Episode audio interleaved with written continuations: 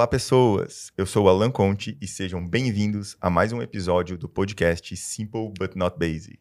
Oi, gente, eu sou Fernanda Maísa e o nosso propósito é conspirar encontros e impulsionar histórias. O SBNB ele foi criado para compartilhar histórias, histórias que inspiram, histórias que conectam e de pessoas para pessoas. E estas pessoas simples, mas não básicas. É, gostaria de agradecer demais né? nossos parceiros, nossa família, nossos amigos. E também hoje a Paula aqui, esposa do Marcos, nossa câmera girl. Obrigado, Paula. É, e também nosso parceiraço, Ricardo Rames, Caribu Filmes. Sigam lá no Instagram, ricardo.rames, Rames com H. Isso, ou, ou Caribu Filmes. Caribu Filmes, que vai achar o Ricardo lá. Podcasts, vídeos, fotos. Traga sua marca aí próximo do Ricardo e evolua com ele. Bora. Obrigado. Muito bom. Bora.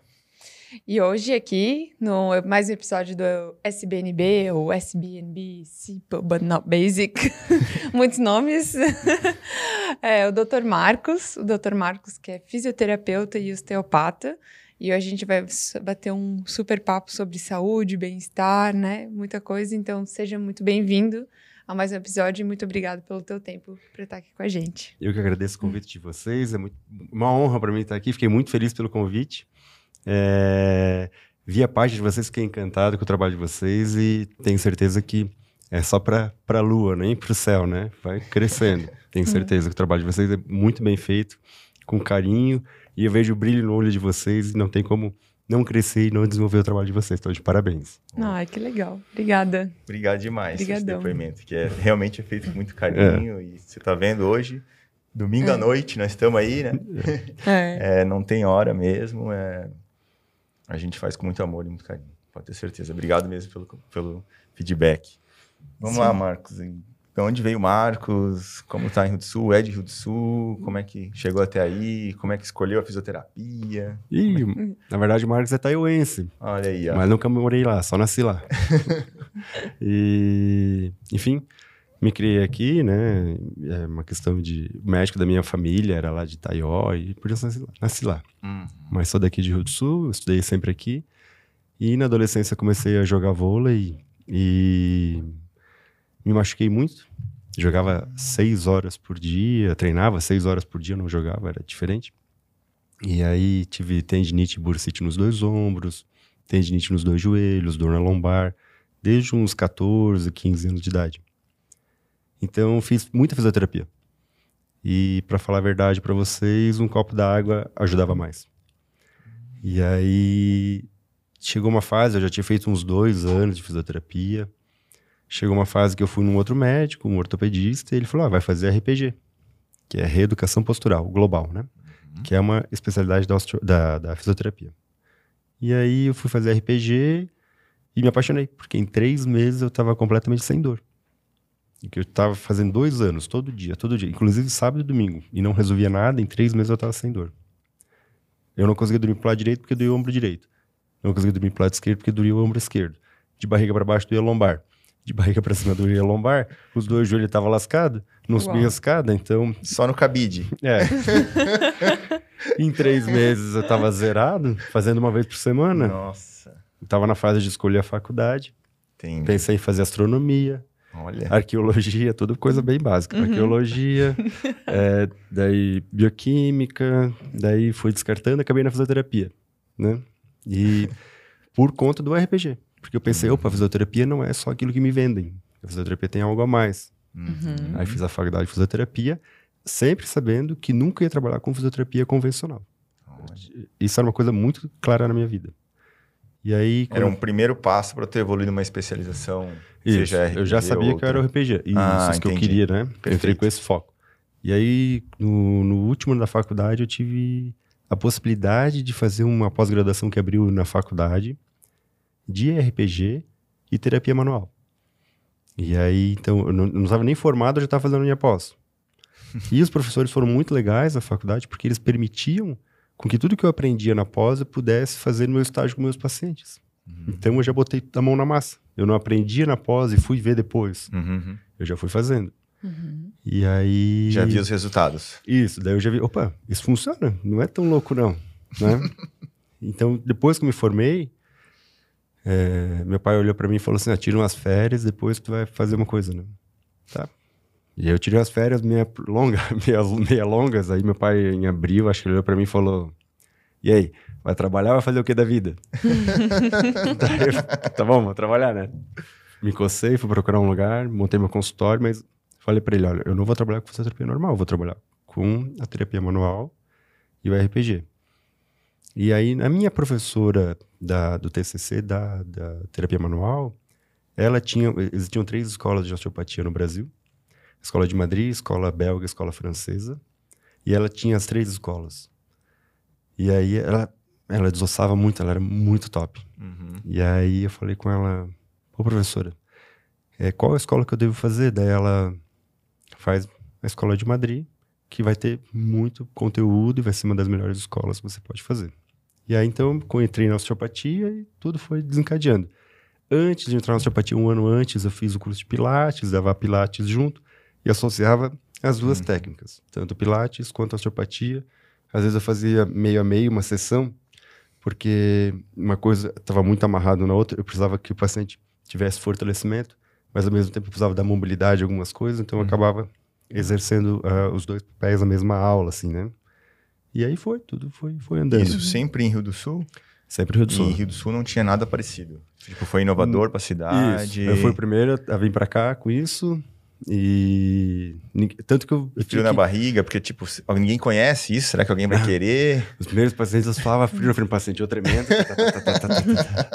Uma coisa é estar tá com o estágio, as costas largas, porque tem o um professor lá, né? Sim. Outra coisa, tu saía, pô, agora é comigo. Né? Sim. Não tinha paciente nenhum. Abri meu consultório, veio um paciente, que era um casado com uma prima segunda minha, Sim. tinha um problema cardíaco, não era nada do que eu fazia. Nossa. Reabilitação cardíaca. Beleza, me lasquei, né? Estudei, estudei, estudei, atendi ele. Fiz três sessões, ele, não, já tá bom, não preciso mais. Então tá bom, beleza. e aí eu não tinha paciente. Mas eu chegava religiosamente às 8 horas no meu consultório e saía às 7 e meia da noite, que era meu horário de trabalho. Uhum. Passava o dia inteiro estudando e fazendo resumo. Ah, avaliar um ombro, como é que é? Teste tal, tal, tal, tal, tal, tal, tal. Eu estudava aquilo. avaliar um quadril.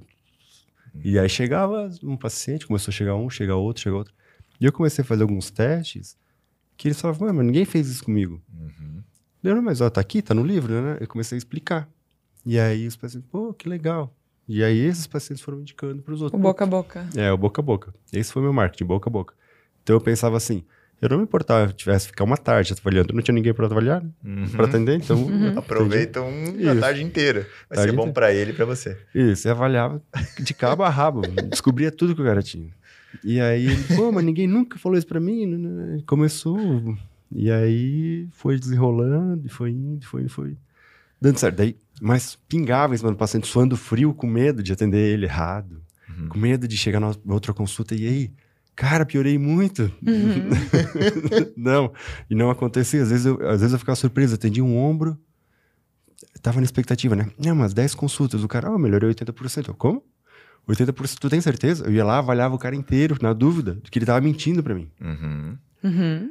E aí, confirmava o teste, ele falava, pô, funciona mesmo. E aí fui pegando confiança na técnica, fui estudando cada vez mais, ainda mais, daí me aprofundando em alguns detalhezinhos que faltava, e aí foi desenrolando que tudo. Legal.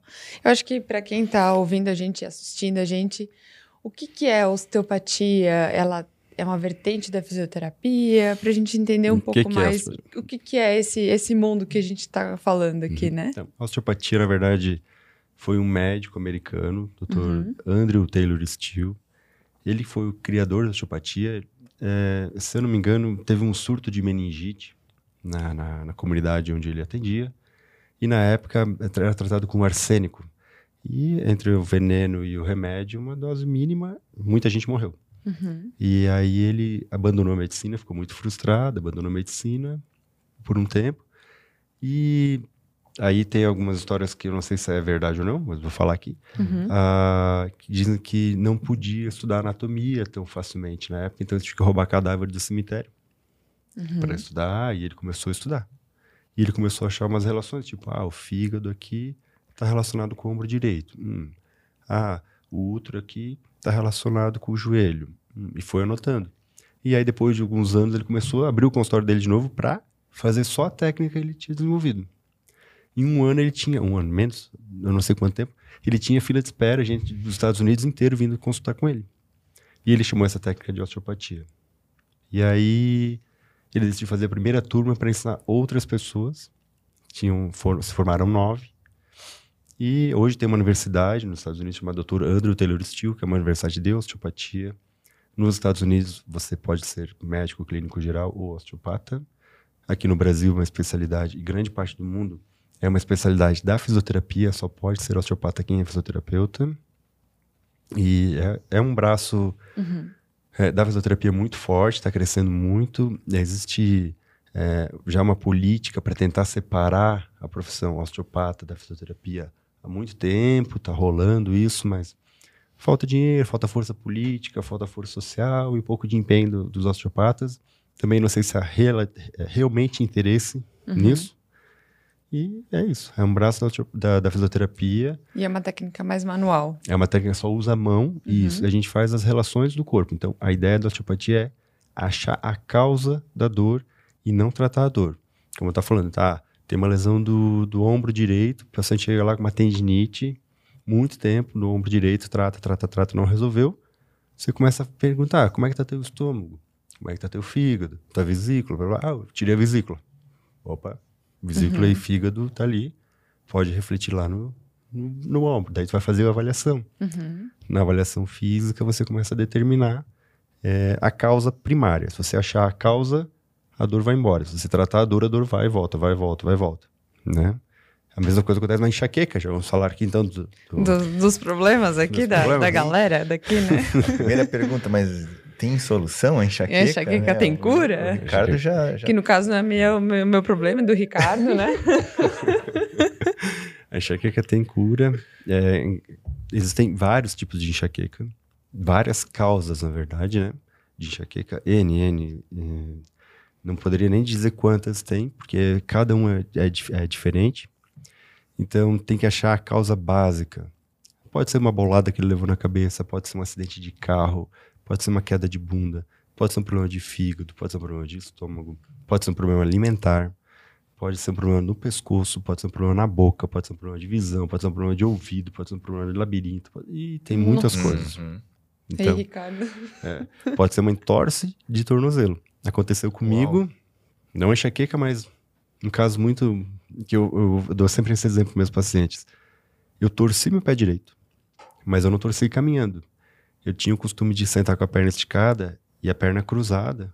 E esse pé ficava sempre como se estivesse de uhum. lado. Uhum. Essa posição de lado é como se tivesse torcido o pé. E aí eu comecei a ter um pouquinho de dor, mas não dei bola.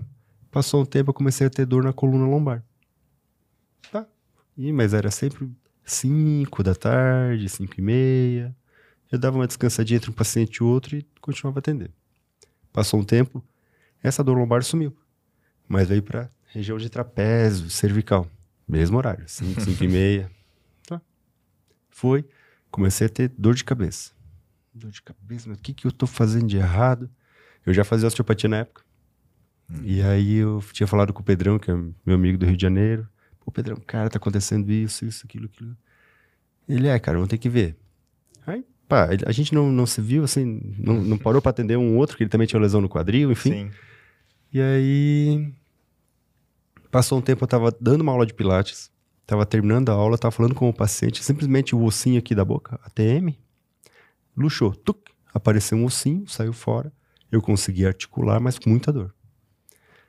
E aí, bem, agora eu tenho que ver então, né? Daí eu fui para Campinas, falei com o Pedro, pô, Pedro, tô precisando de atendimento. Aí ele, ah, também, cara, lasquei meu quadril jogando basquete, enfim. E a gente foi lá, e aí ele, cara, mas tu não torceu o seu pé? Eu, pode. Pode, pode que eu tenha torcido. Ele, ah, torceu o teu pé. Corrigiu meu pé, corrigiu meu lombar.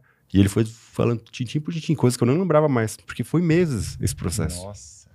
E aí, chegou no final, ele foi lá, pronto, tá bom, tá, tá, tá, tá tratado.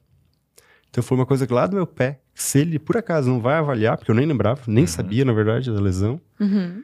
já não doía mais, não tinha nada, passa, e a pessoa acaba tratando a consequência e nunca vai ficar 100%. Um detalhezinho lá embaixo. E, e nesse caso da enxaqueca, para descobrir a causa, tem um processo aí. Isso, é, gente faz- perguntas, é, tem. Toda uma, uma anamnese, né? Uhum. que a gente começa a descobrir se a pessoa acorda com enxaqueca, se ela acontece no decorrer do dia, se ela vai dormir e acorda bem, é, aonde que é a enxaqueca?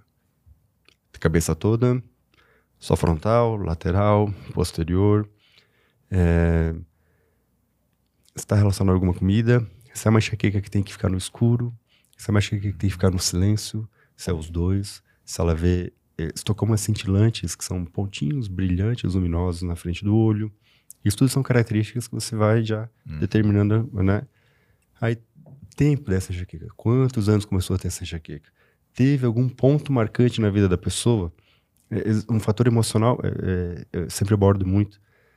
Hum, mas a pessoa trocou de emprego. Eu estava tendo uma paciente. Início esse ano, ah, do ano passado, é, que ela nunca teve nada e de repente começou a ter dor de cabeça. E aí ela trabalhava com eventos, fazia maquiagem, enfim. E como fechou tudo por causa da pandemia, ela praticamente ficou sem cliente. Uhum. Ela foi trabalhar numa, numa empresa que ela não gostava. Simplesmente porque ela é formada em outra área, ela foi trabalhar e ela odiava trabalhar. Odiava. Aquilo era um- horrível. Uhum. E Exatamente. Começou a trabalhar, começou a dor de cabeça. Eu olhei pra ela e falei, teu problema não é, pra mim, não é comigo, teu problema é teu trabalho. Ela, eu sei disso, eu já falei isso com meu marido. e eu, pois é, como é que eu vou resolver isso pra ti? Vai, troca de, troca de. Daí ela, já conversei com meu marido, eu vou pedir a conta do meu trabalho e vou, vou trabalhar de maquiadora, que é o que eu gosto. Uhum. E ponto final. A gente tá se preparando financeiramente pra isso, acabou. Uhum. Acabou. Uma consulta. Na outra vez eu encontrei ela, e aí, como é que tá? Pedi a conta, tô felizona, não me incomoda mais, não me dá mais dor de Não cabeça. tem mais dor de cabeça. Então, era uma questão de todo dia de manhã ela acordar e falar: que droga, eu tenho que ir lá trabalhar. Nossa. Uhum.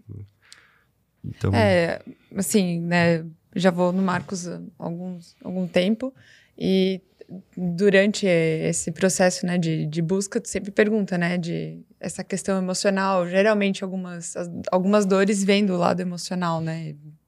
Enfim, eu sei que tem um processo na, na osteopatia que eu acho muito incrível, que é da cicatriz, né? Que tu faz um trabalho com a cicatriz, que, isso. né? Eu acho, eu, eu acho interessante. Eu lembrei disso agora. A cicatriz, é, ela é diretamente relacionada com várias partes do corpo. Tem essa blusa de vocês, pegar e repuxar ela, né? Eu fiz uma cesárea, eu fiz uma apendicite, eu fiz uma cirurgia de vesícula, é, enfim, uma cirurgia aberta, né? No tórax, peito, qualquer coisa, retrai aqui. Como é que eu vou erguer meu ombro? E às vezes a pessoa tem uma dor no ombro, uma tra- trapezoalgia, uma dor no pescoço, porque tá tudo repuxando aqui. A gente tem que liberar toda essa cicatriz para conseguir liberar lá em cima. Então, na hora de, da, da, da avaliação, entra todas as cirurgias que você fez. nananana. Ah, eu fiz uma, uma cirurgia de adenoide, a pessoa não dá bola. Mas essa cirurgia de adenoide, principalmente antigamente, era no martelo ah, ah, de correção de, né, de nariz e adenoide. Já quebrava o osso lá marretada. Quantos ossos altera cranianos por conta de- dessa marteladinha que o médico lá quebrava o nariz para corrigir? Uhum. Desvio de septo no adenoide, falei errado. Então, tudo isso, para o paciente às vezes não tem importância nenhuma, mas para o osteopata ele está lá, vai ligando uma coisa com a outra. E já está lá fazendo toda a cadeia lesional, que é montando o esboço do que está acontecendo com esse paciente para achar a, a causa, a raiz do problema, né? Uhum. E 80% das pessoas com hérnia de disco, é, o problema realmente, que, que tem cirurgia, principalmente cesárea, abdominoplastia, o problema está relacionado à cicatriz e também tem está relacionado à parte emocional.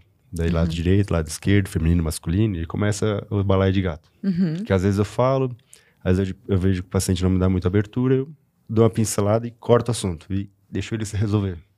E esse lado emocional, tu aprende. Tu aprendeu na escola da osteopatia? Como é que desenvolve essa parte do lado emocional? Na verdade, assim? um pouco de curiosidade minha. Tem alguns livros é, que falam sobre isso. Tem Uhum. três livros que é, são autores diversos e assuntos diversos. É, um é A Dor como Forma de Cura. O outro livro é ah, É Impossível Curar-se Sem Sofrer. E o outro é Diga-me onde dói que eu te direi o porquê. Esses Olha. três livros eu uso como, tipo, cabeceira, de vez em quando eu dou uma olhadinha neles, porque eles falam até das articulações, dos dedos. E aí eu chego o paciente e começo a falar, olha, tá acontecendo isso, isso, isso, isso, isso na tua vida, não sei o que que tem ele. "Ô, tu nem me conhece, tem uma bola de cristal? Eu, Não, teu corpo tá me falando isso. Uhum. E, e às vezes eu, eu- o paciente não fala nada, ele vai regalando o olho, ele, ué, o que que tá acontecendo? O que que o cara tá falando? Como é que ele tá sabendo? O corpo dele me fala isso. Esses três livros, eles são um barato, eles mostram muita coisa. É uma coisa que é minha, eu que fui atrás, eu que, que li e acrescentei isso, porque eu acho que está muito relacionado. Uhum. E, e aí, em cima disso, daí eu consigo trabalhar melhor com crise de pânico, com é, crise de ansiedade, com depressão, porque eu já vou abordando de algumas outras formas. Não sou um psicólogo, não estou lá para o paciente desabafar para mim. Eu estou lá para tocar no corpo dele de algumas formas que eu vou fazer com que ele é, se liberte de alguns traumas. Uhum. Que Mas legal. Tem, mas tem, que nem tu falou, tem muitos pacientes que acabam não querendo se abrir, né? Porque às vezes é um assunto pessoal dele, Isso. é algo que aconteceu na vida que é muito particular. Cara, não vou me abrir com o médico aqui, Isso. que, mesmo com toda a ética médica, que tem todo um código e tudo mais, né? Uhum. Então, daí não tem como, não tem o que fazer, né? Então, se tu não quer, eu, eu consigo chegar até aqui, mas você precisa me dizer mais para eu conseguir te ajudar. Na verdade, não. Na verdade, Tem, gente... tem um outro caminho. Isso, isso. ele não vai me falar nada, mas o corpo dele continua me dizendo. Tá. E aí ele vai me falar. Porque chega uma hora que a gente faz o que a gente fala de é, liberação somato-emocional. O corpo dele está somatizando a emoção dele. E se eu tocar em determinadas partes do corpo, a pessoa vai chorar, a pessoa vai falar, a pessoa vai rir, a pessoa vai dormir profundamente. A gente vai conseguir acessar várias áreas do corpo dela. Tem paciente que fica bloqueando. E aí eu sei que ele tá me bloqueando. Aí eu não deixo ele me bloquear, porque a pessoa pode bloquear conscientemente. Aí termina a consulta eu falo assim, ficou me bloqueando, né? Não queria deixar a barreira cair, né? daí a pessoa dá uma, uma risadinha, ela, daí eu, tudo bem, não te preocupa. Vai acontecer isso. A hora que tu relaxar e confiar em mim, naturalmente a gente vai acabar isso. Porque eu, eu, eu explico que vários traumas a gente não tem como apagar. É igual um ralado, uma, uma cicatriz que vocês têm no joelho de uma queda de bicicleta quando tinha uns 10 anos de idade. Você sabe como foi a queda de bicicleta, sabe onde é que foi. Tá lá a cicatriz e vocês contam e não faz mal pra vocês, não machuca, não dói pra vocês, né? Eu não tenho como apagar o trauma dessa pessoa, mas eu tenho como fazer com que esse trauma não machuque ela. Então ela não vai esquecer. Mas ela vai falar disso naturalmente, sem sentimento nenhum. E a partir daí a gente desbloqueou tudo. Tu vê que não é só físico o negócio, né? Né? É. Não é só Não. físico. O Steel, é, a literatura do Steel, a vida dele é, é tão louca que ele, tipo, tava já indo para outro plano. Ele já falava muito mais de... Não sei se posso- Energia. de energia, de Pode. espiritismo, Claro. de Uhum. coisas nesse sentido, que ele falava que muitas doenças eram muito mais espirituais do que físicas. E ele estava nessa busca, assim. Ele Uhum. estava bem loucão já, mu- muito evoluído perto da gente. Ele tinha um 1800 lá vai pedrada, ele tinha um conhecimento muito, muito maior que o nosso. Uhum. É isso, e assim, é muito verdade. A gente, não vou dizer que brinca com isso, mas a gente é, faz alguns testes. Não sei se você deve ter lido o Segredo, esses livros de, Uhum. né, de atração, lei da atração. a lei da atração. aham. Então, às vezes a gente dá uma mentalizada assim e as coisas acontecem, Uhum. né? Então, cara, não é por acaso, né? Então, Isso. v- vamos entender, né? É, tudo energia. E, e realmente, quando o Marcos falando ali agora, teve um, um atendimento que o Marcos fez e dele falou assim: chegou até o momento que tu foi. Aí chegou, eu bloqueei. E aí, eu não- realmente não sei o que, que era, qual o motivo do bloqueio, mas isso realmente, a gente chega, talvez é um trauma que não quer Que não quer soltar. Não quer soltar. São algumas sessões para pessoa desbloquear. Às vezes você tem que ir por outras vias, não dá para ir pela, pela mesma via, porque ela já sabe que tu vai chegar naquele ponto, ela já vai bloqueada já. Já deita na maca, não, não vai fazer de jeito nenhum. É, E, e falando lá do primeiro paciente, até hoje, quanto tempo estamos aí? Na estrada? 16 anos. Vai fazer 4 de fevereiro, 16 anos de formado, 10 de maio, 16 anos de consultório. Olha isso. Bastante chão, né? o Bastante primeiro já consultório foi lá no Sermione? são- Lá no Sirmione, isso. Lá, primeiro consultório. Já são quase 38 mil atendimentos. Uau! Nossa. E hoje, é, não sei, é, olhando de fora, você se considera, eu, eu, olhando, eu olhando de fora, o Marcos, né? É, ninguém conseguiu resolver o meu negócio, eu vou no Marcos. É, é mais ou menos assim que a galera percebe ou não? Tipo, É. meu, passei por 10 médicos, eu tô olhando de fora, né? Cara, já fui A, B, C, D e E. Cara, vou ter que ir no Marcos. Isso, eu digo que eu sou final de carreira. Final de cara, Ou o já- início do- da solução, né? Ou Niso é solução, Isso, isso, exatamente. não é solução do cara, mas final de carreira. Porque o cara já. Tá ele- extemporado. Isso, ele chega lá, cara, eu fiz isso, fiz aquilo, fiz aquele outro, mas- foi um processo que eu passei, né, na adolescência ali de fazer, fazer, fazer, fazer e não resolver. Então eu entendo que a pessoa muitas vezes ela não tem o conhecimento. E o que eu digo pra ele, não te preocupa, tudo na hora certa. Tu tá preparado, tu tá aqui hoje porque tu tá preparado porque eu tenho pra te ouvir. Aconteceu um caso de um paciente, cinco anos, quebrou a clavícula de esquerda e fazendo fisioterapia, ele perdeu completamente o movimento do braço esquerdo. Tava com atrofia já assim. Uau. Nossa. E aí. e completamente frustrado. A esposa dele tava com a cirurgia de uma hernia de disco marcada. Aí eu atendi. Ela não precisou fazer a cirurgia, desmarcou, ficou tudo bem. Isso bota uns 10 anos atrás eu atendi a esposa dele e ano passado eu atendi ele. E aí ele chegou na, na, na, na consulta, tava ela junto, né? Eu cumprimentei ela, conheci ela bem. Aí, e ele com um bico, assim, nem o nome dele ele me falou. Nossa. Ele sentou na minha frente, ele não abriu a boca. Ela me contou a história porque ele não falou nada. Ele não queria estar lá, ele estava amarrado lá. Ah, ele foi obrigado aí. Isso. A única coisa que ele falou foi: eu não queria estar aqui, eu vim aqui porque ela marcou pra mim, mas por mim, eu sei que isso aqui não vai resolver nada. Nossa. Daí eu pensei, agora eu te pego. e aí fui fazer a avaliação nele, avaliação física. Ele não, nada, ele não falou comigo. Na avaliação física, fui, fui fa- fazer avaliação com ele, eu olhei bem pra cara dele e falei assim: Então eu tenho uma boa notícia pra te dar. Daí ele regalou o olho, eu. Tu tratou errado até hoje. O teu problema não é nada na clavícula. Tua clavícula tá certinha, teu raio-x tá certinho, tua ressonância tá certinho, não tem nada. Tá com uma hernia de disco cervical. É teu pescoço que a gente tem que tratar. Aí ele, muito assim, né? Cético, Cético, né? Já cético. Cinco anos, dor. Remédio pra dor, mas muito remédio pra dor o dia inteiro, vários remédios Cinco dor. anos sofrendo. É, ele não dormia, tipo, era um paciente final de carreira. E aí eu, bem, ele, ele sofreu muito na primeira consulta porque ele tava com muita dor. Eu falei, o senhor vai ter que aguentar, mas depois o senhor melhora. Resumindo a história, cinco consultas ele ficou 100%. Esse cara me indica paciente até hoje, muito paciente por semana. E ele ficou, daí, na última consulta que eu atendi ele, falei, hoje o senhor tá de alta, movimento completo, mão aberta, tudo certinho. O senhor tá de alta, ele ele me agradeceu, daí eu falei assim, foi uma surpresa pro senhor, né? Ele, foi. É, pra mim o senhor foi um desafio, mas eu quis mostrar pro senhor que ia dar certo. Muito Ai, bom. Cara, acho que isso que move, né, o dia a dia da, da É. pessoa. Porque, sei lá, tu atende vários por dia, né? Vários. Pessoas. E, e cada resultado que vem é o que te motiva mais, que faz tu estudar, faz tu acordar de manhã cedo. Acho que viver o teu propósito, né? Acho que isso que, que brilha o olho, né? É, e o acordar cedo, eu acordo cedo, gente, eu acordo quatro e meia da manhã. É, eu tava até falando pra ela, eu falei, cara, o Marcos é bem high performance, se eu sei que ele acorda super cedo, que sai pra correr, que, Ih, né, que... Ih, muda, muda pô, essa talvez- frase. Talvez Não. saía pra correr. hoje, Vamos lá. hoje minha terapia, meu único esporte é o jiu-jitsu. Conheci ano passado, tô apaixonado pelo jiu-jitsu, é uma terapia, é Olha. tipo, apanhei, mas passo muito bem. Mas tô vivo, né? E, Isso, nossa, passo muito bem. Saio de lá assim, zeradaço. E chego tão zeradaço em casa que eu não consigo nem dormir. Eu fico umas duas horas assim, pensando nas técnicas, nas, nas posições, fico meio louco. Daí eu consigo dormir. E, mas atividade física hoje é praticamente zero. É só o jiu-jitsu, não consigo fazer mais nada. Eu acordo quatro e meia da manhã, vou dormir às onze e meia da noite, às vezes meia-noite.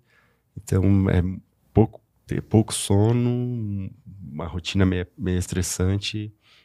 Hoje, por mais uma hora no meu dia, é complicado. Eu tenho que reduzir um pouco a minha carga para conseguir por uma hora, né? Uhum. E atualmente não tá dando. Então, acredito, tô me programando para daqui dois, três meses conseguir reduzir para conseguir pôr uma atividade física. E Uhum. alimentação, como é que é? Meditação, não?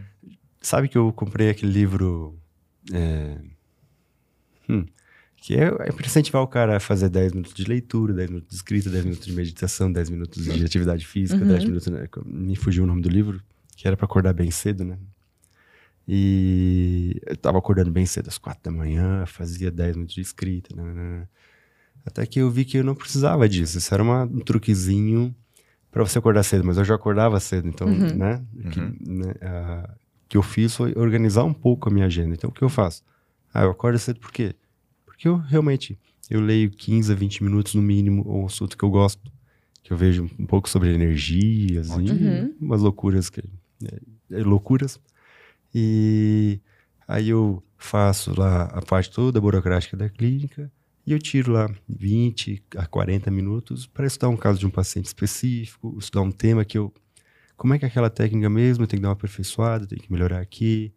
Opa, eu tive um feedback não muito positivo aqui desse paciente, então eu preciso melhorar essa técnica aqui, eu vou estudar especificamente ela. Então é, eu faço essa parte. Então é cerca de uma hora e meia que eu chego. Eu poderia chegar no consultório às seis da manhã. Meu paciente chega às seis e quinze, mas eu chego às quatro e meia, cinco Uhum. para estudar, fazer toda essa parte burocrática, né? E aí começa a atender, e aí começa a rotina e vai embora. Até às sete da noite. Até às 10 da noite. Até às 10. Uau! Daí eu saio às 10. Duas vezes na semana eu vou treinar meu jiu-jitsu, que esse ano daqui a um pouco vai passar para 4. A Paula não ficou muito feliz, mas é, já avisei. Vai ser assim, fazer o quê? É a minha terapia, É a né? minha terapia, tô precisando, porque eu também fico meio louco. E... É a minha válvula de escape. Isso. E, enfim. É isso, gente. Show, show, show. É, idade de pacientes, tem alguma? Eu vi que também você faz uns cursos, Ah. é, a parte mais de crianças e como é que De funciona bebês, isso? né? Bebês. Então, essa coisa de bebês aconteceu meio assim. Eu tendo há muitos anos já bebês, né, uns 13, 14 anos que eu atendo bebês. E... Mas nunca divulguei, assim. Era uma coisa bem esporádica, é, que, que eu às vezes divulgava, mas era boca a boca. Meu paciente é boca a boca. Meu marketing, desculpa. Meu marketing sempre foi boca a boca. Então, eu, eu sempre falei: se meu trabalho der certo, o paciente vai falar bem de mim. Ponto. Né? E acho que tem uma, uma lei do marketing, da, da administração, que diz: cada pessoa que você atende bem, ele vai falar bem de você para quatro pessoas. Cada pessoa que você atende mal, vai falar mal de você para 11 pessoas. Uhum. Então, eu uso essa, esse parâmetro para mim. Eu tenho que atender bem, tenho que dar resultado para né, esse Uhum. paciente falar para pelo menos quatro. Então, é esse é o meu marketing. E aí, eu estava atendendo uma criança e uma mãe... Ah, posso, posso filmar? Pode, filmou lá, atendendo o filho dela. E aí, ah, posso publicar? Pode, não tem problema nenhum. E aí, deu um... Bum. Bum. Aham. Um bom. E nessa fase a gente estava pensando realmente em movimentar um pouco mais a, a rede social, porque era só fotinho, uma frasezinha ou outra, aquela coisa bem nada a ver, assim, né? E aí apareceu uma equipe, veio falar com a gente, né, né, né, a gente fez algumas reuniões e deu, deu, deu certo. A gente acabou desenvolvendo todo um, um curso, é, chamado Treinamento Mamãe Leoa, Tá no teu Instagram? tá no Vou abrir ele Instagram. aqui. Que Eu lancei ele agora, 4, 5, 6 de janeiro, fechou as inscrições há É pouquinho. esse, esse aqui. Esse é o Bebê Sem Dor, que é a minha aula ao vivo online, onde eu ensino as mães a tratarem a cólica, refluxo gases de constipação em casa gratuitamente. Eu passo as técnicas para elas. Ah, que legal. E aí o treinamento Mamãe Leoa, aprofundamento de estudo, Uhum. Onde eu vou ensinar mais técnicas, porque cerca de 30% a 40% das mães que participam do, do Bebê Sem Dor é, não conseguem resultado porque tem que ir um pouquinho além. E aí é o Uhum. treinamento Mamãe Leoa que vai resolver. E... E aí começou essa parte do bebê, a gente eh, chega uma fase que não tem mais como voltar atrás. Muitos pacientes falam, ah, daqui a pouco não vai mais atender adulto. Daí eu falo, não, mas eu gosto de atender adulto, minha paixão é atender Uhum. adulto, né, criança é como se fossem dois projetos separados. Uhum. Eu atendo criança, eu gosto de atender criança. Criança é, é muito mais a parte online. O adulto eu atendo sempre e não vou deixar de atender. Porque eu gosto muito do feedback, né? Eu preciso do feedback. Eu preciso saber se você está melhor. Se você não estiver melhor, pô, o que, que eu estou errando? Eu tenho que estudar. Né? Então, esse é o meu padrão. Por isso, sempre que o paciente chega na consulta, reconsulta, sei lá, melhorou? Não. Ah, melhorei. O que que melhorou? Melhorei aqui, não melhorei lá, melhorei ali. Opa, tá? Já sei, já sei que eu tenho que ver, né, né, né? faça a consulta vendo o que ele me falou. No próximo, e aí, melhorou? Ah, melhorei aqui, melhorei ali, agora melhorei lá um pouquinho mais, tô no caminho certo. Não, não melhorou, tá tudo errado. Vamos lá, vamos estudar. Vamos ter que mudar todo esse atendimento porque eu tô vendo coisas que não existem. E aí vai. ah, Ouvi o cliente. É. Ouvir o cliente. é. E aí o bebê às vezes não tem esse feedback, né? É. O feedback é da mãe, que tá meio surtada porque não consegue dormir, porque o bebê chora a noite inteira. Uhum. Cólica aí, ó. É, tá com tá com dor no seio de de mamar, porque o bebê só fica no seio o dia inteiro, a noite inteira. E aí tá ansiosa, tá se cobrando muito, tem cobrança da sociedade, porque o filho tem que crescer, tem que ganhar peso, tem que não sei o que, que tem, tem que estar tá bonitinho, tem que estar tá cheirosinho. Tem... E ela se sente uma mãe inútil, que muitas vezes não consegue nem dar de mamar. Uhum. Então tem várias coisas aí que a gente uhum. acaba abordando nesse bebê sem dor no treinamento Mamãe Leoa para corrigir tudo isso da mamãe. E a ideia realmente é aumentar a quantidade de conteúdos para que essas mães eh, deixem de ter informações totalmente erradas. É, é tipo, eu dou meio cara a tapa. Uhum. Se o cara falar que tu tem uma lesão no ombro e eu achar que não, eu vou falar, ó, cara, eu jogo meu diploma contigo que tu não tem. tipo, a unha, assim. isso, é isso aí. É. Jogo tudo, tá aqui. É. Entendeu? É, sempre fui assim, cara. Ou entro pra ganhar, ou entro pra ganhar. Se perder, perdi tudo, entendeu? Não tem chance. Boa, muito é, bom. Mas eu acho que é essa tua rotina de todo dia estar estudando, né? Tu comentou ali no início da carreira, eu estudava o dia inteiro. Hoje, hum. mesmo tendo atendimento das seis da manhã às dez da noite, tenho tempo de estudar. Então, assim, sempre estudando. Aí é, é daí dá para botar all in, né? É, mas sabe que o estudar para mim é uma coisa muito importante emocionalmente. Uhum. É, parece que se eu paro de estudar, meus pacientes não melhoram. Uhum. Então é uhum. tipo a lei da atração. Se eu estudo, meu uhum. paciente melhora. Se eu não estudo, meu paciente não melhora. Uhum. Então, eu vou estudar. Eu tenho que sempre dar uma olhadinha, nem que for duas, três técnicas nos vídeos, olhar. Ah, ah beleza. Tô errando ali, um ajustezinho assim, sabe? Pronto, já estudei. Mentalmente eu tô pronto para melhorar meu paciente. Uhum. Preciso disso, sabe? Se eu paro de estudar. Eu vi uma vez um, um violonista na escola, sanfonia, não sei o que, que tem lá, bem importante. E ele falou, Marcos, Marcos não falou para mim, ele falou para a TV. É, se eu largar o violino um dia, ele me larga uma semana. Se eu largar ele uma semana, ele me larga um mês. Se eu largar ele um mês, ele me larga um ano. Então, eu faço, eu treino oito horas por dia de violino. Uau. Daí eu, poxa, e o cara top das galáxias, e sabe muito de música e ainda tem que treinar oito horas por dia. Então, por que, que eu não posso me dedicar lá 20, 30, 40 minutos por dia? Por mais que eu tenha feito milhares de vezes, tem, tem que estar tá vendo, tem que estar tá vendo, tem que tá vendo. Às vezes pega um detalhezinho. Uh, nunca tinha pego isso. Vou fazer. Não, e, e igual Neymar, né? Neymar treina todo dia. Isso. Mesmo que ele saiba bater um, um pênalti perfeitamente, mas ele tá treinando todo dia. Então, não dá de deixar de, de parar de treinar. É. Academia é a mesma coisa, tem que fazer todo dia, tem que estar tá treinando todo dia, enfim. É, acho que faz bastante sentido isso que você falou, deixar a academia um mês para trás. Foi. Foi três meses, cinco meses, sei lá. Cinco dias parado, sem fazer atividade física, você perde 60% da força em cinco dias. Então, um mês, perdeu tudo. Né? É complexo. Eu tô o, o Pelé e o Oscar. Dois meses sem treinar. o Pelé e o Oscar Schmidt, eles treinavam duas horas a mais que todo mundo. O Oscar Schmidt só saía da quadra depois de ele ter acertado 100 cestas de três pontos. Nossa. Daí ele saía da quadra, todo mundo tinha ido embora, ele estava lá. O Pelé era duas horas, todo mundo tinha ido embora, duas horas depois ele estava lá cobrando falta e não sei o que mais que ele ficava fazendo, que o pessoal ia lá e falava, deu, a gente quer fechar, tem que ir embora. Mas ele estava lá. Então, é os caras que são um pouquinho acima dos outros, porque eles estavam lá, né? Treino, Talvez se né? dedicando um pouquinho mais, né? Com certeza. Eu penso por aí. Uhum. Não estou em cima de ninguém, nem acima de ninguém, só estou me dedicando. Exato. A sorte, é, a sorte bate na porta de quem, é. de quem trabalha e quem se dedica, né? Foi sorte, não, meu querido, foi muita dedicação. É, foi sorte, é. não. Muito bom. É. Muito bom. É, eu vi que você está bem ativo no seu Instagram, né? Uhum. E agora TikToker e Reels. Meu Deus, vou te falar. Tá muito legal esse negócio. É, para mim é um trabalho muito difícil de fazer. Eu sou meio tímido, já eu fico enclausurado. Trocentas horas do dia em quatro paredes no meu consultório. Eu, às vezes, eu, eu, não falo, eu não falo com a minha secretária, meu Deus. Eu não falo a, eu não vejo os vídeos, tá? Eu não consigo me assistir. a gente sabe como é que é eu isso. Eu sei como é que é isso, eu também não consigo. É. Eu nunca vi um vídeo meu. Eu vi as aulas do treinamento Mamãe Leoa porque foi obrigado.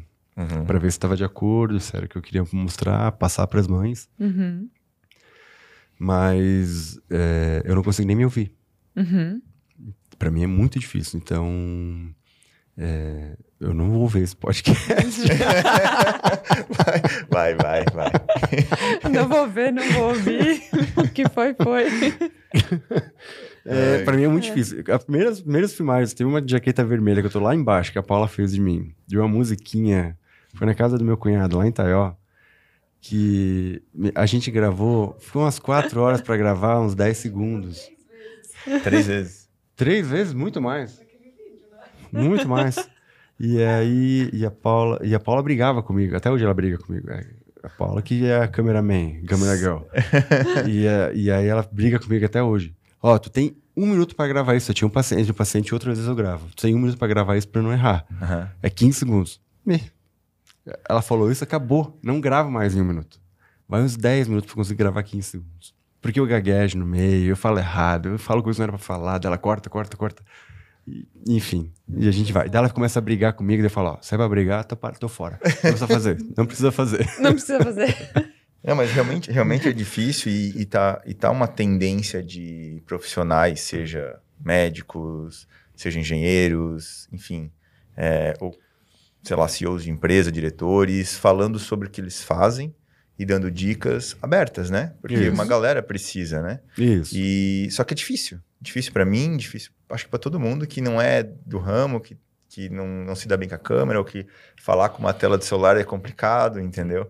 Então, mas a gente tem que se desafiar, né? Isso. E, Uhum. e daí tu faz aqui uns vídeos aqui, ó, sei lá, 11 mil views, ó. É bastante, né? 11 É. mil pessoas.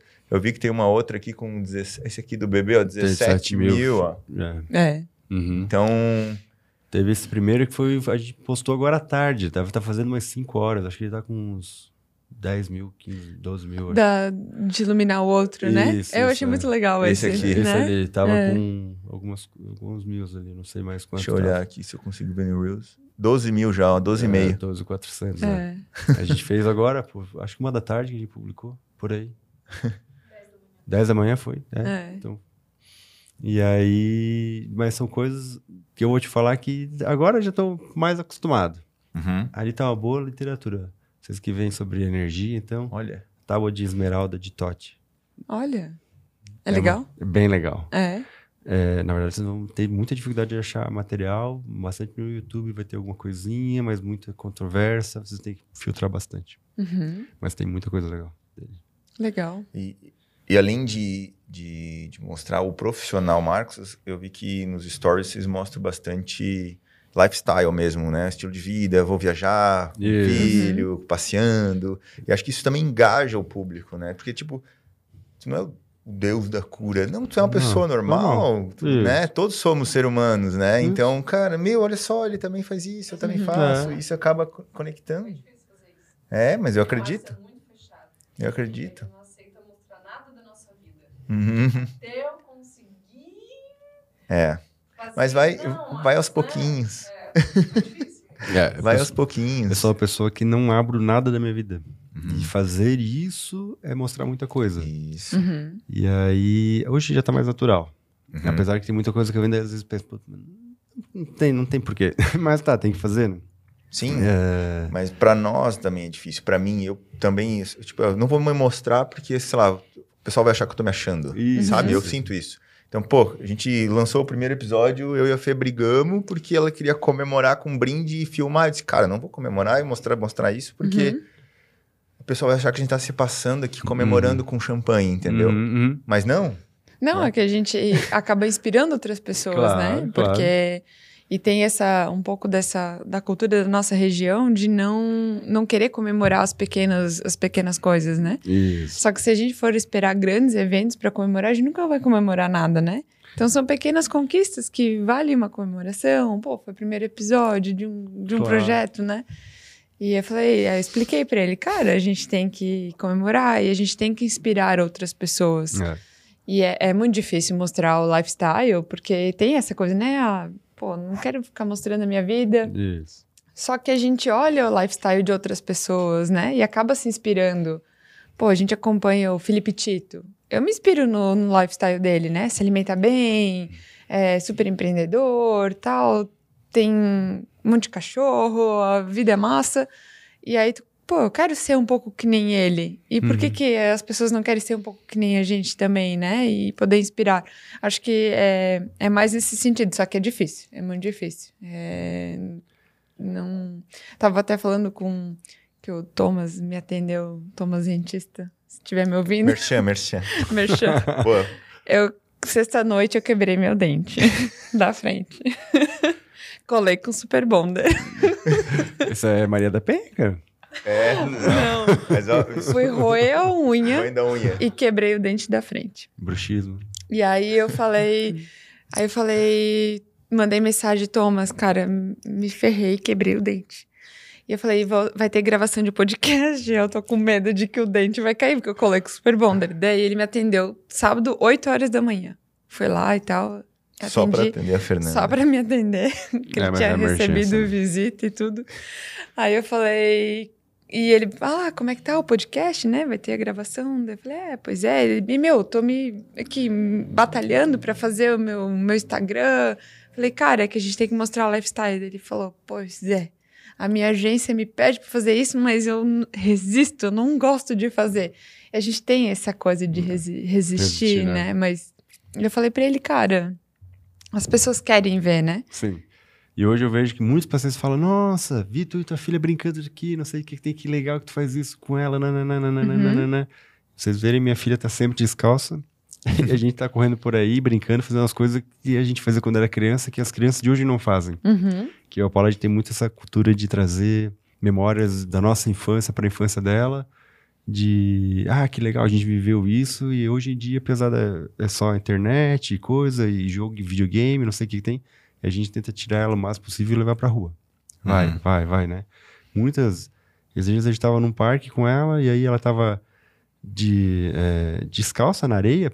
E uma outra criança trouxe um baldinho com água e começou a jogar naquela areia, aquela bagunça. E chegou uma mãe e botou um menino de tênis. E calça e coisa, e não senta, e não sei o que que tem. E a mãe da, da menina que tava junto com a Lívia, que a gente não conhecia, fizeram amizade lá. Ela falou: Ah, tira o tênis dele. Ela, será? Claro, tira, não tem problema. Ela, tá, vou tirar, com muito medo. E pegou, tirou o tênis, mas deixou a meia. Daí a mãe, vai sujar toda a meia, tira, deixa ele descalço. Ela pegou o celular, tirou a meia, pegou o celular e fumar. Primeira vez que meu menino, um, um ano e um ano e onze meses, botou o pé Uau. No chão. No chão? chão. É, descalço. E já aconteceu no meu consultório. Uma criança de um ano e quatro meses não andava direito porque a mãe não deixava andar. Só Isso é super protetor? O que, que é isso? É, sobre proteção, né? Então, é, isso a gente tenta. Tá, ah, esses dias o cachorro, acho que mordeu a Lívia, ela foi lá e mordeu o cachorro. tá tudo certo. Remédio de vermes depois, tá tudo certo, né? É. Não tem problema. E a gente vê um cachorro na rua, tá lá meio puguento. né? O cachorro vem pra perto da gente, a gente passa a mão no cachorro e tá tudo bem. E gato e pega no colo. E tá tudo certo, gente. Vai crescer igual aos outros, não tem É. problema, né? E, e essa era uma, uma dificuldade minha de mostrar, enfim. Hoje já tá mais fácil, porque eu vejo meus pacientes falam, pô, que legal que tu faz isso, não sei o que que tem pra daqui. Agora eu tô fazendo isso com a minha filha também, tô fazendo com meu filho, eu peguei meu neto, fiz isso, foi, foi bem legal. Aí a gente foi dar a volta de tobada esses dias com ela, e a gente vai, tudo que ela puder fazer, a gente vai. É isso, inspiração, né? É, E acaba inspirando as outras pessoas a. Sei lá, ah, o Marcos nessa vida. Eu, eu, me peguei olh- olhando assim, né? Pô, eu sei que o Marcos tem uma agenda super lotada. E eles foram lá pra Chapa, né? No, lá, Chapadão, Chapadão do La- lajeado. Chapadão Lajeado passear, sabe? Pô, como é que cabe isso dentro da vida, sabe? Então é. É assim, coisas boas pro casamento, são da separação.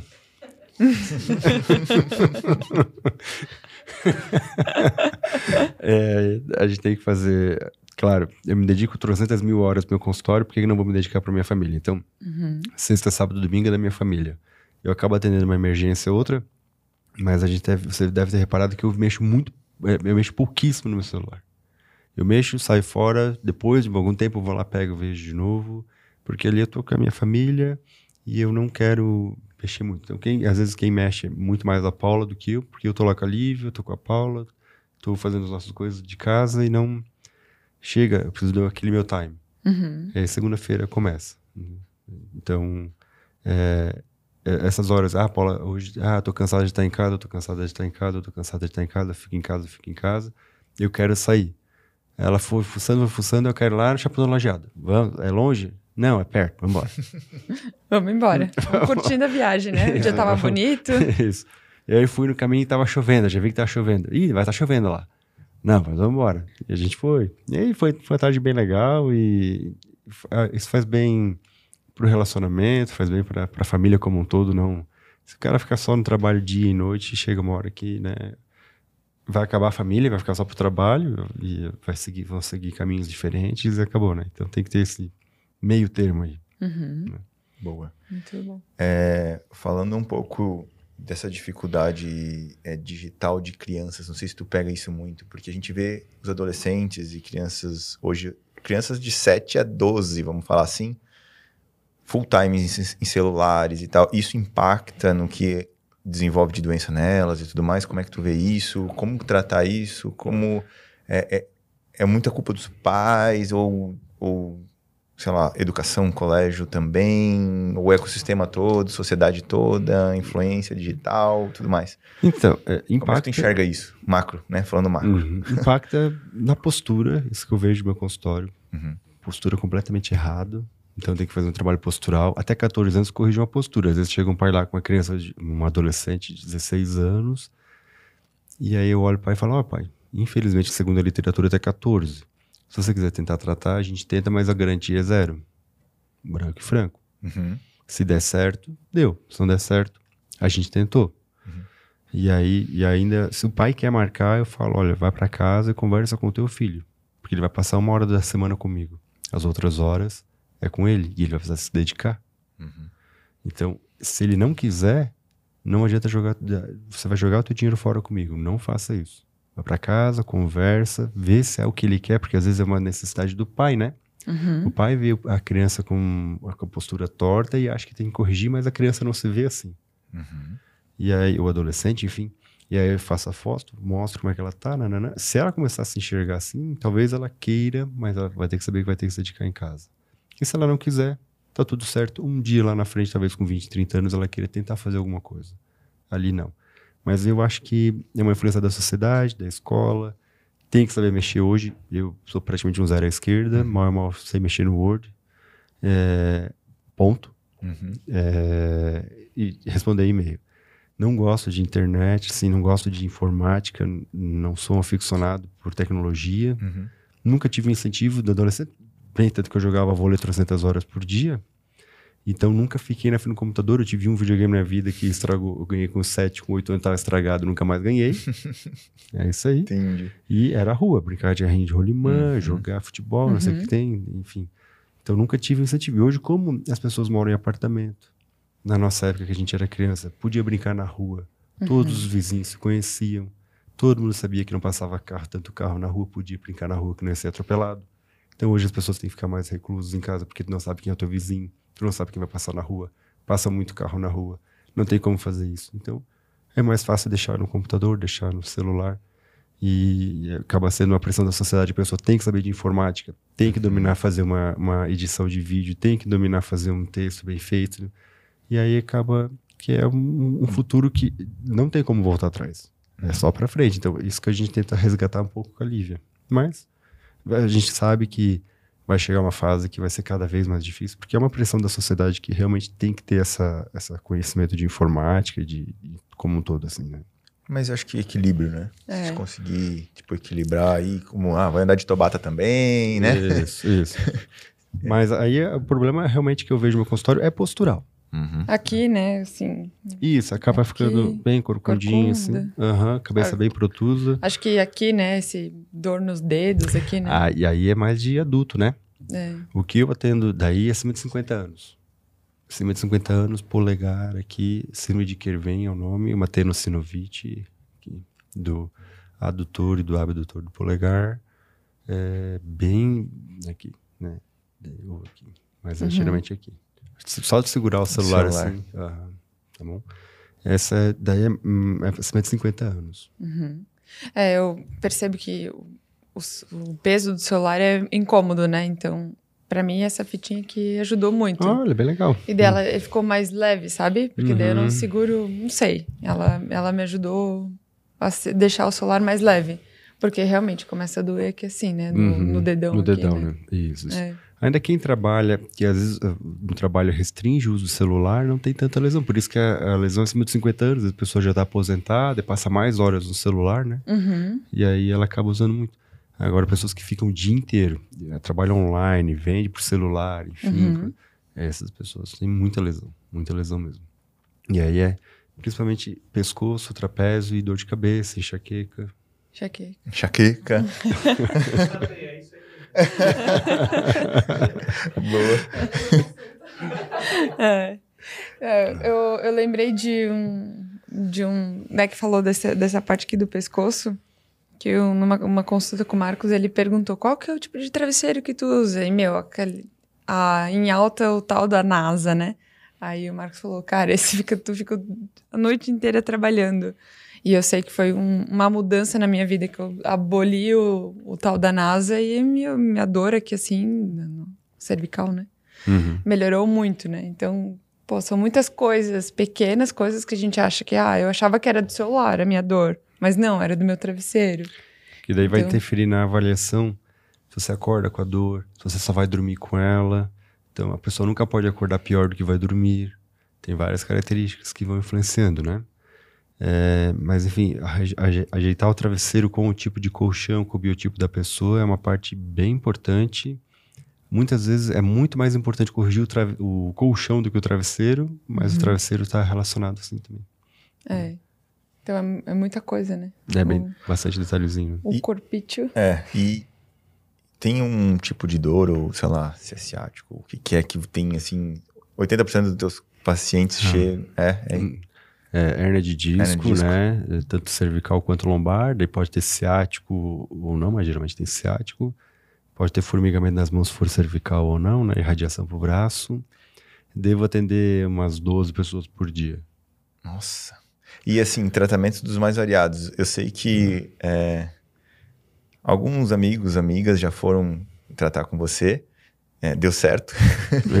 Espero que sim. Se não deu certo, me falem Só que, a que- gente revê. que o, o mais legal é, cara, ele botou o dedo no céu da minha boca pra tratar uma coisa que lá do, sei lá, Isso. das costas, Tem um- entende? Não sei. Eu tô chutando Bruxismo, aqui. né? Mas teve... um Sabe? Então, eu queria que tu contasse um pouco, assim, de várias técnicas engraçadas, que, a gente- não é engraçadas, diferenciadas, vamos falar assim, né?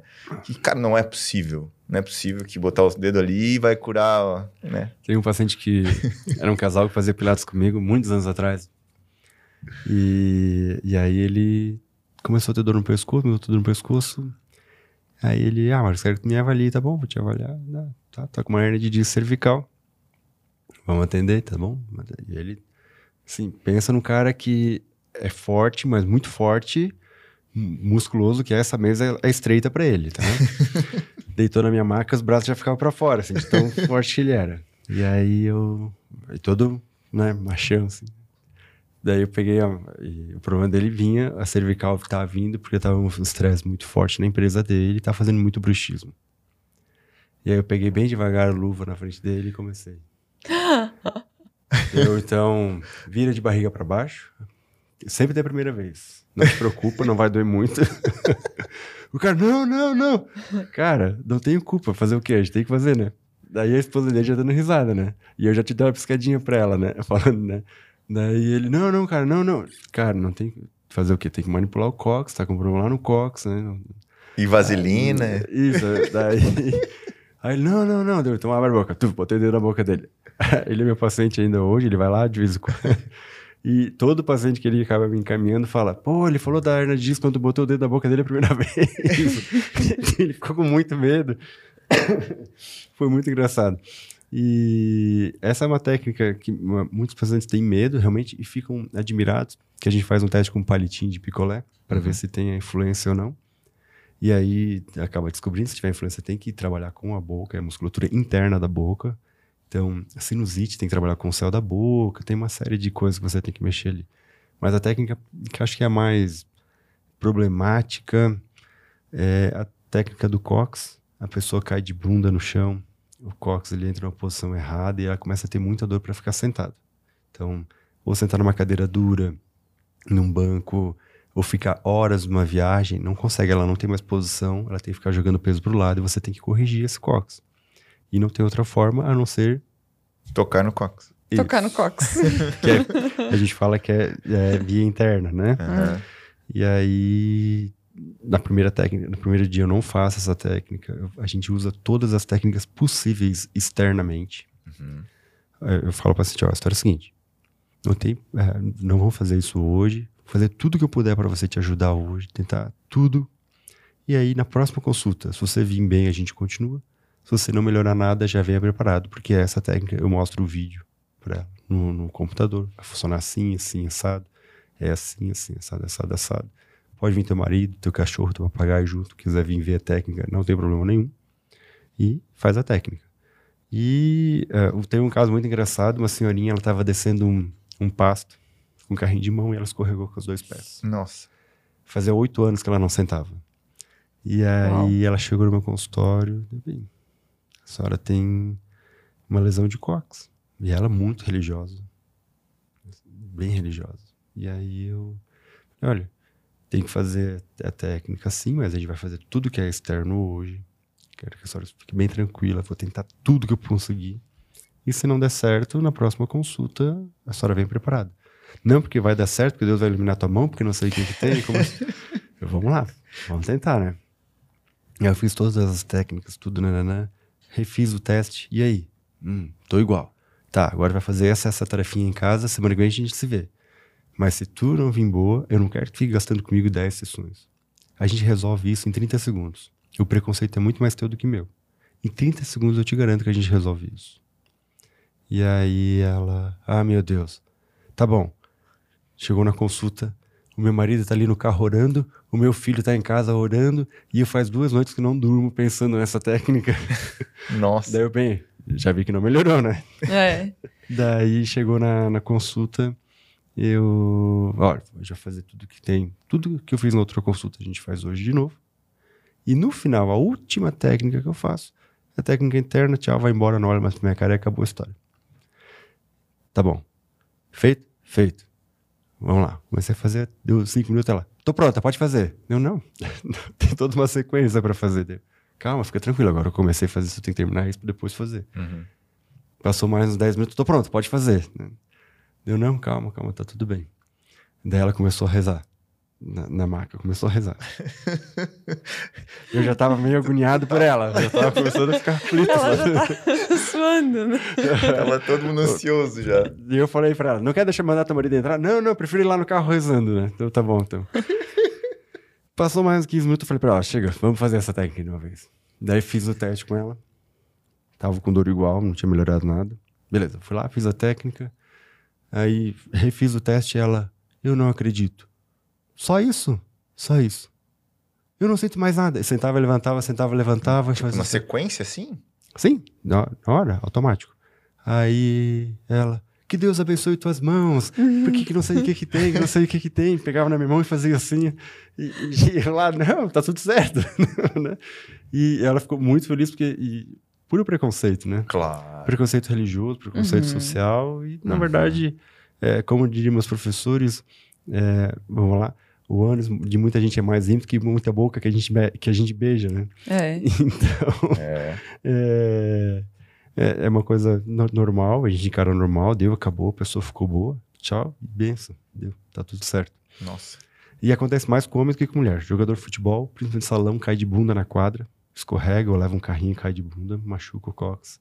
Isso incomoda muito. É, falando agora de jogador de futebol, tem vários amigos que é pubis, né? Não sei se... Ah, a lesão de pubis é bem tranquila. É. Então, fica a dica aí. Fica a dica, dá Fica- bem fácil de tratar. É. Três consultas a gente trata. Olha aí, ó. Aí, ó. Fica a dica, é só, É. só achar o Marcos e falar com ele no Instagram, É, eu sei sei lá. que tem muito da- das meninas, né? A questão de cólica, né? Menstrual, né? Menstrual, que isso também tem uma técnica pra... Então, é porque o útero ele é o órgão mais móvel do corpo da mulher. Então, cada vez que vocês respiram, é como se o útero estivesse aqui, ele tem que ir para frente, para trás, para frente, para trás, né? O colo do útero é fixo, o corpo do útero se move. Se ele está um pouquinho inclinado para cá, um pouquinho inclinado para cá, ele acaba não se movimentando mais. Não são só essas duas posições, tem mais, mas basicamente, para explicar. Então ele fica fixo. Cada vez você respira, ele não consegue se movimentar adequadamente. Mas chega na fase do período menstrual, o endométrio tem que ser expelido, já que não foi, não houve a fecundação, né? E se esse movimento que seria o natural para expelir não está acontecendo, ele vai acontecer a cólica. Então, o que a gente faz? Reposiciona o útero. É tudo técnica externa. Reposiciona o útero, corrige ele, ele volta a fazer o movimento. Geralmente são quatro ciclos, então são quatro consultas. Algumas vão cinco. Mas é, geralmente quatro ciclos menstruais, você corrigiu a posição do útero, deu e acabou. Mas essa posição pode vir errada por uma queda de bunda, pular com o pé. Sabe aquelas águas que vêm na areia da praia que a gente acha que é esgoto e não quer pisar Uhum, dentro? E vai uhum. pular. Já aconteceu de pegar paciente de cair de mau jeito também, num caso desse. Um esporte com impacto que cai com o pé só, cai com o pé só. Jogar basquete, jogar vôlei, jogar handebol que vai arremessar. É... Aí a gente vai diferenciar também se a cólica aconteceu em determinada fase da vida ou se aconteceu já desde o primeiro período menstrual, desde o primeiro ciclo, a menarca, né? Uhum. Se aconteceu desde a primeira vez, significa que é uma lesão de criança. Ah, Marcos, até os 20 eu nunca tive. Ou até ter meu filho eu nunca tive. Depois do- da cesárea que eu tive, depois do parto do meu filho que eu tive. Porque esse útero, quando voltou para a posição que ele diminuiu o tamanho dele, ele voltou para a posição um pouquinho errada. E aí você vai lá e corrige ele. Pronto. Então tem detalhezinhos. E aí a mulher chega com queixa de dor no joelho, uma dor que você palpa, faz todos os testes de tendão, de ligamento, de menisco, tudo negativo, tudo negativo. Mas aí na característica clínica você vai lá, ah, você por acaso já reparou que o teu período menstrual piora? Ah, acho que sim. Opa, útero. Vai lá e corrige o útero. Uau. Tudo, tudo interligado. Fernando quase não caiu, né? Então tá tudo bem. Eu, eu vivo caindo, gente. Quem me conhece sabe que eu vivo caindo. Não sei, eu, eu sempre digo que é por causa da altura. Sou muito alta. Daí... Isso, a gente tem uma noção de equilíbrio diferente, né? É, Ué, vocês já fizeram aquele, como é que é aquela corda bamba, como é que é o... slackline. Slackline, né? Nossa, eu fui fazer umas aulas uma vez, muito difícil. Pra gente que é alto, é muito mais alto que tá lá em cima do que uma pessoa que tem 1,50m, né? Tá É. mais próximo do chão, né? Entendi. A sensação de que ia cair é muito difícil. Eu lembro que o meu professor, ele fazia brincando, assim, ele tinha que me dar a mão. Eu fiquei umas quatro aulas para conseguir atravessar uma vez, só um lado, porque voltar nem pensar. E depois de uns quatro meses é que eu conseguia ir e voltar com muita dificuldade. Mas porque a gente é muito alto, né? É, altura eu sempre digo, eu, eu perco a noção do equilíbrio, não sei, eu caio, caio com muita facilidade. É, e a gente, eu quis fazer uma aula de, de surf uma vez, achei um professor particular. Ele olhou para mim, mas tudo por telefone. Fui empolgadaço pro dia da aula. Ele olhou pra mim, tu, com esse tamanho? Não, não vou te dar aula. Virou as costas e foi embora. Eu, Uau. simples assim. Nunca mais. Mas podia ser aquelas longboard, Não, é, né? né? não, mas nem quis sentar. Não, não, não. É, só stand-up pros altos. Como é que encontra o Marcos? Encontro o Marcos. Osteopatia Marcos no, Instagram, Instagram. Facebook também. É, meu telefone da clínica 991740768, pode ser ligar o WhatsApp. É direct, hum, acho que é isso aí que me encontra. Ó, tá. É, Mas YouTube tá também. Canal é, do YouTube, ah, né? o canal do YouTube é Ah. Dr. Marcos Osteopata. Hum, Legal. E é, é isso aí. E daqui pra frente, Marcos, é, cursos, vai continuar nesse- nessa vibe de cursos, venda de curso online, é, tem essa ideia, é, também mentorias online ao vivo, com- como é que vai ser daqui pra frente, vai seguir nessa linha também? É, a ideia é potencializar um pouquinho mais o canal do YouTube e cursos, eu quero até trazer um pouco mais para presencial. Principalmente tem um público de mães, é, a PLV, que a criança tem alergia à proteína do leite da vaca ou intolerância à lactose, que eles têm técnicas específicas para isso e aí eu quero trazer essas mães e fazer esse curso presencial com elas. Ah, quero continuar realmente fazer uma parte eh, online. eh, não sei se é exatamente um treinamento, se seria tipo uma série Bebê Sem Dor que eu ensino gratuitamente. Trazer talvez outras coisas, técnicas para enxaqueca, técnicas para hernia de disco. A osteopatia tem um leque de ferramentas muito grande. O que aconteceu foi o boom na pediatria, e aí foi um caminho que a gente tomou, abordando a pediatria. né? mas como eu falei, eu gosto de atender adulto também. E então é uma coisa que agora a gente vai sentar. Eu fiz esse último lançamento, agora a gente vai sentar, vai conversar, provavelmente vai mudar uma parte da equipe e vamos ver toda essa essa dinâmica como é vai funcionar. Eu realmente tenho muito interesse em ir para a parte do YouTube, Uhum. de aulas ao vivo, lives, enfim, e, e potencializar o canal. E não necessariamente fazer aulas longas, né, de uma hora, com 30 minutos, enfim, mas poucas dicas, dicas pequenas de um minuto e meio, dois minutos, três minutos, que a pessoa vai aprender, vai conseguir tratar uma epicondilite, uma lesão no cotovelo em casa e, e pronto. Uhum. Né? E aulas, ah, cursos no Hotmart, alguma coisa assim? Pra monetizar, monetizar. pensa nisso. É, às, às vezes eu penso, o, o grande problema disso é, o- é que eu gosto de trabalhar com o público final. Uhum. Eu gosto de trabalhar com o meu paciente. Eu não tenho a ideia de dar curso pro profissional ainda. Uhum. Não é uma coisa que não me agrada muito. Eu queria, quis muito ser professor. Chegou uma fase que eu vi que eu sou muito bom na clínica e muito mal didaticamente. Então, para dar aula para os outros, eu teria que me dedicar, fazer uma- um curso de didática para conseguir aprender bem. Então, com o público final, como eu consigo falar de uma forma mais simples, Uhum. eu consigo alcançar ele. Mas para o público profissional, na minha cabeça, ele já tem que ter a informação que eu tenho. Então eu vou pulando muitas etapas. Eu começo falando do ombro e eu já pulei para vesícula, mas não falei esse caminho todo. Porque ele tem que estar na cabeça dele. Para mim é básico. Uhum. E aí, che- chega no final do curso, o cara tá olhando para mim assim, perdi uma parte. Por quê? Porque, ah, porque eu não entendi isso, aquilo, aquilo, outro. Não, mas aqui, aqui. Ah, mas eu não sabia disso. E aí eu vejo, ninguém sabe da turma. Uhum. Mas isso é o básico. Então, é, é uma questão que eu tenho que me preparar mais para isso. Para Mas- conseguir. Mas mesmo com o teu público final, por exemplo, é, técnicas para mães massagear a barriga do bebê para cólicas, por exemplo. Isso. Daí Isso eu, poderia fazer um, sei lá, 20, 30 minutos de técnicas, jogar num Hotmart e vender por 100 reais, 97 Isso. reais. Isso. Mas e, é, ne- nem são 20, nem são 20, 30 minutos de técnicas. é, são 4 a 5 minutos de técnicas para resolver. Entendi. Então é, é um tempo bem curto, né? É. Hoje o que a gente tem o quê? Eu falo toda a anatomia de uma forma bem simples, como que o estômago funciona, como que o fígado funciona, como que é o funcionamento do intestino de uma forma bem resumida, que todo mundo, qualquer pessoa, sendo da área da saúde ou não, possa entender. E aí a gente, eu, eu ensino a palpação, como que se encosta na víscera ou no órgão, é, e, e aí depois eu passo as técnicas práticas para tratar isso, para tratar aquilo, para tratar aquele outro. E aí depois tem as técnicas para o sono, que eu passo pro bebê, dicas, enfim, toda essa parte aí. Mas uma forma bem simples que qualquer pessoa possa acessar, sabe? Agora, para um curso profissional, é isso que eu digo. São técnicas mais profundas. É tipo, vai no meu consultório, as técnicas que eu uso no meu consultório não são as técnicas que estão treinamento da Mamãe Leoa, algumas coisas sim, mas eu uso hum, pelo menos umas 20, 30 técnicas a mais. É, e aí, para passar essas técnicas para um profissional, na minha cabeça, se ele não tiver. Ele tem que ter grande parte do conteúdo. Se ele não tiver, ele vai ficar viajando no curso. Entendi. Aconteceu com algum um curso que eu fui dar de é, Pilates no tratamento das dores da coluna. Então, eu fui lá, dei um curso no final de semana e chegou no final do curso e coisas básicas na minha cabeça, anatomia, biomecânica, para daqui, para de lá, para de lá. E passamos algumas, algumas, algumas técnicas e pedi para os alunos montarem as aulas. Eu vi que tinha muita dificuldade.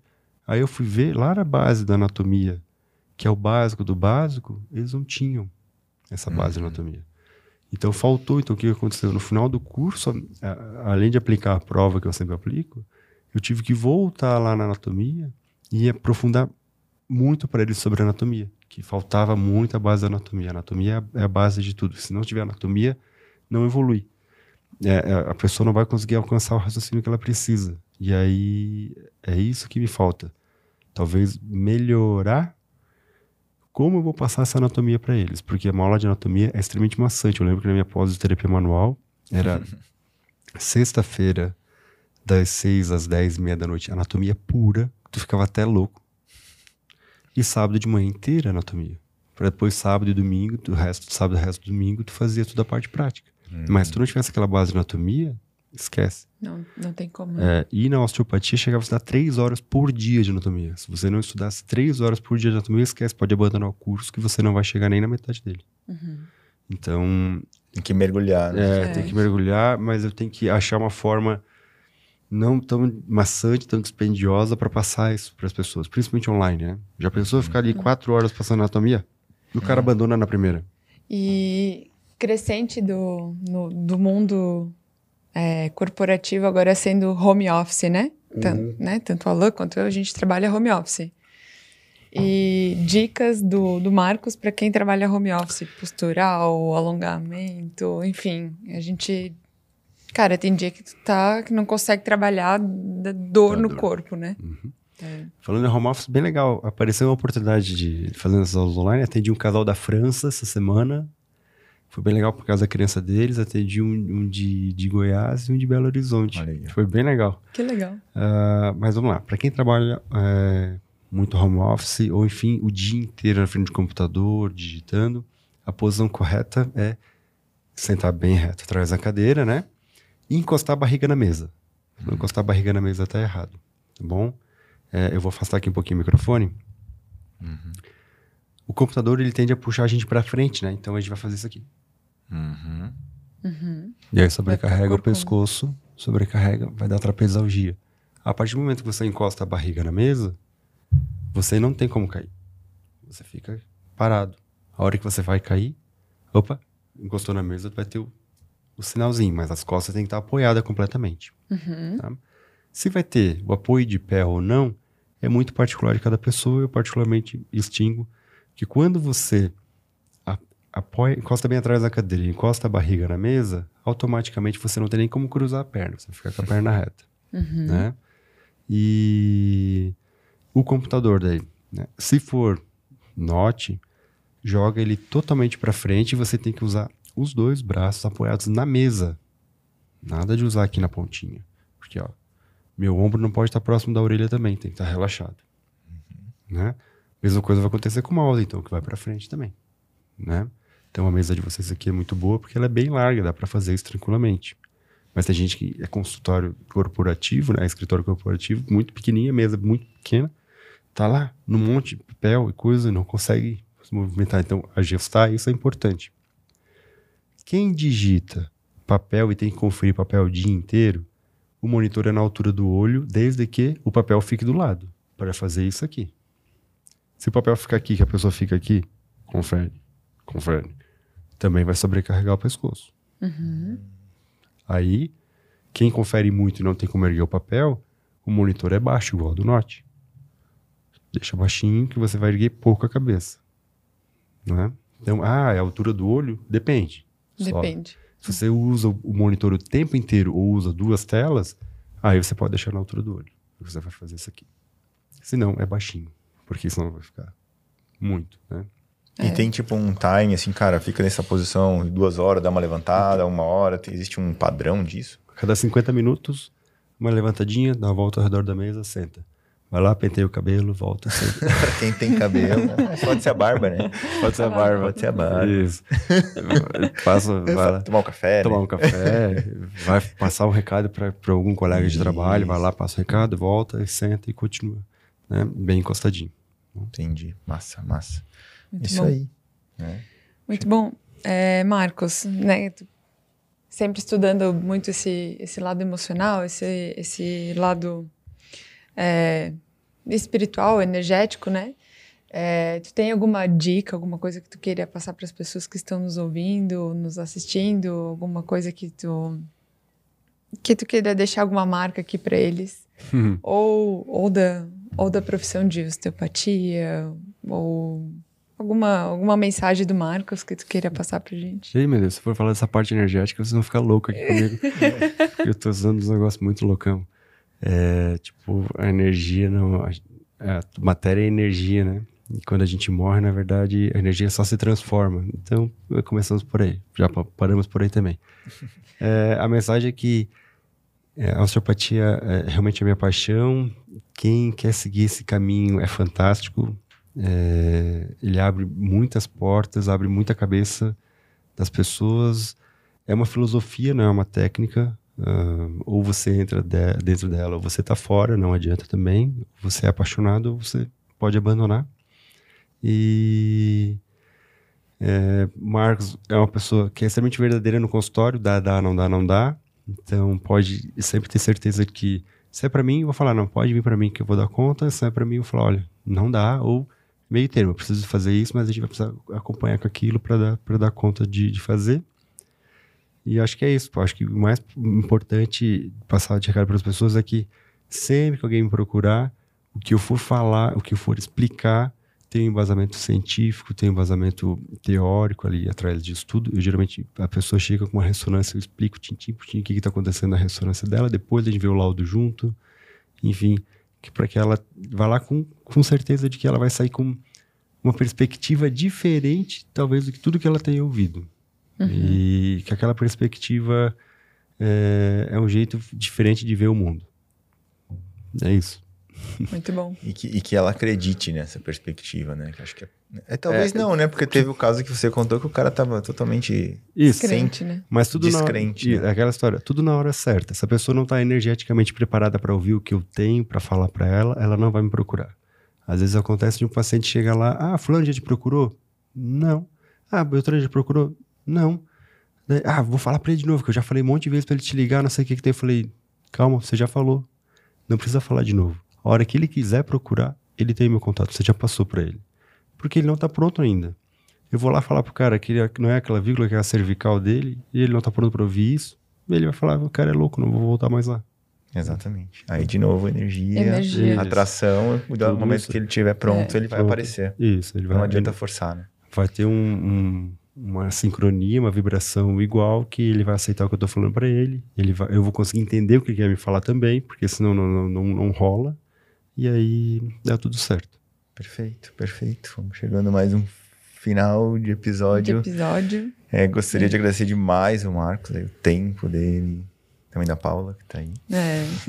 É, e, sei lá, algum recado esquecido, algum recado pra mãe, pro pai, pra, pra Paula, pra filha, pra, pra quem, pra todo mundo aí. A Paula, Beijos e recados da Xuxa e, sei lá, alguma coisa que queira falar, tá Algum tudo, tema que a o gente momento não é teu aberto. É. então tá, vamos lá. Quero primeiro dar um, um dizer que eu amo a Paula. Ah, Oh. coraçãozinho, coraçãozinho. Momento love. Que ela é a pessoa que me incentiva a isso. Se não fosse ela, realmente não estaria nem aqui hoje. Olha aí, ó, que massa. Ah, e foi de supetão, mas também isso. não é por Não é acaso. por Não é acaso. por acaso. Tem que ser da hora que tem que ser, né? É. Exatamente. E, de escada. tá? Olha. Olha. Coisa... Já foi diferente no nosso começo. é, Que e legal. Ela que é a grande incentivadora, ela que corre atrás de tudo, ela resolve toda a minha vida. Esses dias ela tava meio triste, que, ah, porque eu queria fazer mais alguma coisa diferente na minha vida, e minha vida tá monótona. Eu falei, bem, se tu for trocar de, de profissão, que é uma profissão que ela faz, que é organizar toda a nossa vida familiar, Uhum. eu preciso contratar alguém para fazer isso. Uhum. Porque ela, realmente a minha agenda só funciona porque ela consegue organizar tudo. Eu não sei a hora que eu corto cabelo, eu não sei a hora, nada. Ela simplesmente anota na minha agenda e tá pronto, tá organizada. Ela cuida de tudo na nossa vida. Então ela é extremamente importante, é, profissionalmente, é, familiarmente. Ela é o núcleo da nossa família, ela que une a nossa família. Ela que cuida dessa parte energética também bem importante. Todo dia ela ora na mesa, enfim. Eu te amo. E eu tinha mais um recado que eu queria dar agora que também me fugiu. É, deixa eu ver. Ah, eu quero agradecer vocês pelo convite Oh. de novo. Foi bem legal estar aqui. Ai, que legal. Espero que vocês tenham gostado. Nossa, Eu acho que eu falo muito. um pouco demais quando eu começo a falar da osteopatia. Sou, sou até chato. Que bom. Eu falo baixo. Ah, e podia ser, ser radialista, tem uma voz boa, né? É, pois é. É, Acho que o canal do YouTube vai dar certo. Eu também acho. Então, esperamos, vamos lá. E toquei numa banda, o cara tinha um, um baterista que era meu amigão, que ele falava, eu gosto quando tu canta, mas eu canto muito mal. a banda nunca foi pra frente. não, não. É isso, gente. Obrigado pelo Pô, convite. isso.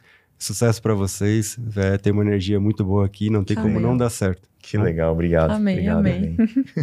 É isso aí, Fê. Muito Recados. Recados paroquiais, então, né? Vamos lá. Então, sigam a gente, né? E obrigado, Marcos, mais uma vez. Acho que eu tô precisando voltar no Marcos. Vamos ver se eu consigo uma agenda.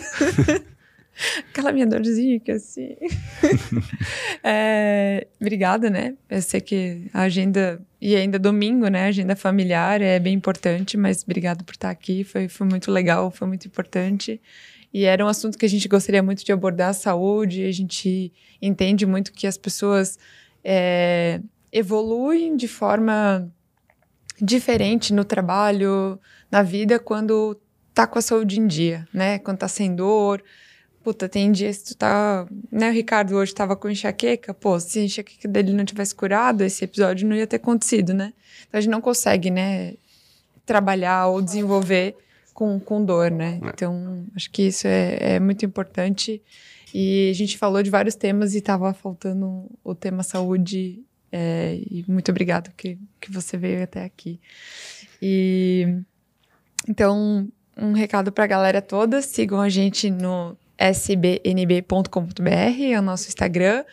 Por favor, no nosso é, canal do YouTube também, é, SBNB Simple Up Basic Podcast.